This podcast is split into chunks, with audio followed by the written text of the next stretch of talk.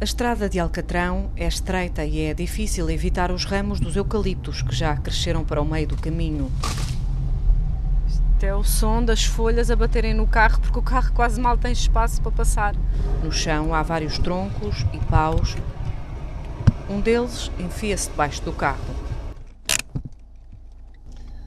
A estrada por onde eu estou a passar, antes de chegar à aldeia de Turgal, é incrível como é que o fogo passou por aqui há dois anos e a estrada está quase fechada por eucaliptos, pequenos eucaliptos que entretanto já nasceram.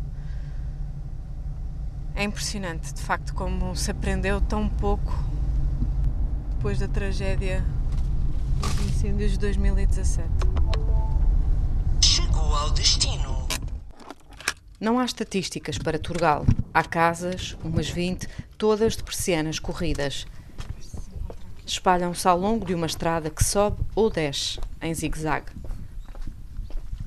Não se ouvem cães, só pássaros, pequenos insetos e este ribeiro. Há ruelas entre as casas, é por elas que entro à procura de alguém.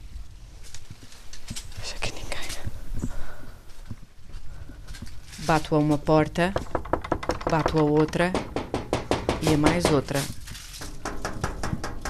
Turgal parece uma aldeia fantasma. Ah, estou a ouvir um barulho. Estou a ouvir um barulho de televisão. Tizé, José Dias, António, hei de saber mais à frente que lhe chamam Tizé 83. e que tem 83 anos.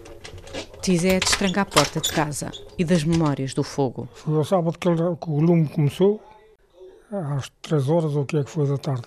Pois não, não tinha carne, bombeiros, nem causa nenhuma, aquilo foi de repente. A minha mulher telefonou para, para os bombeiros, disseram eles já aí vão, já aí vão, mas não sabe para onde.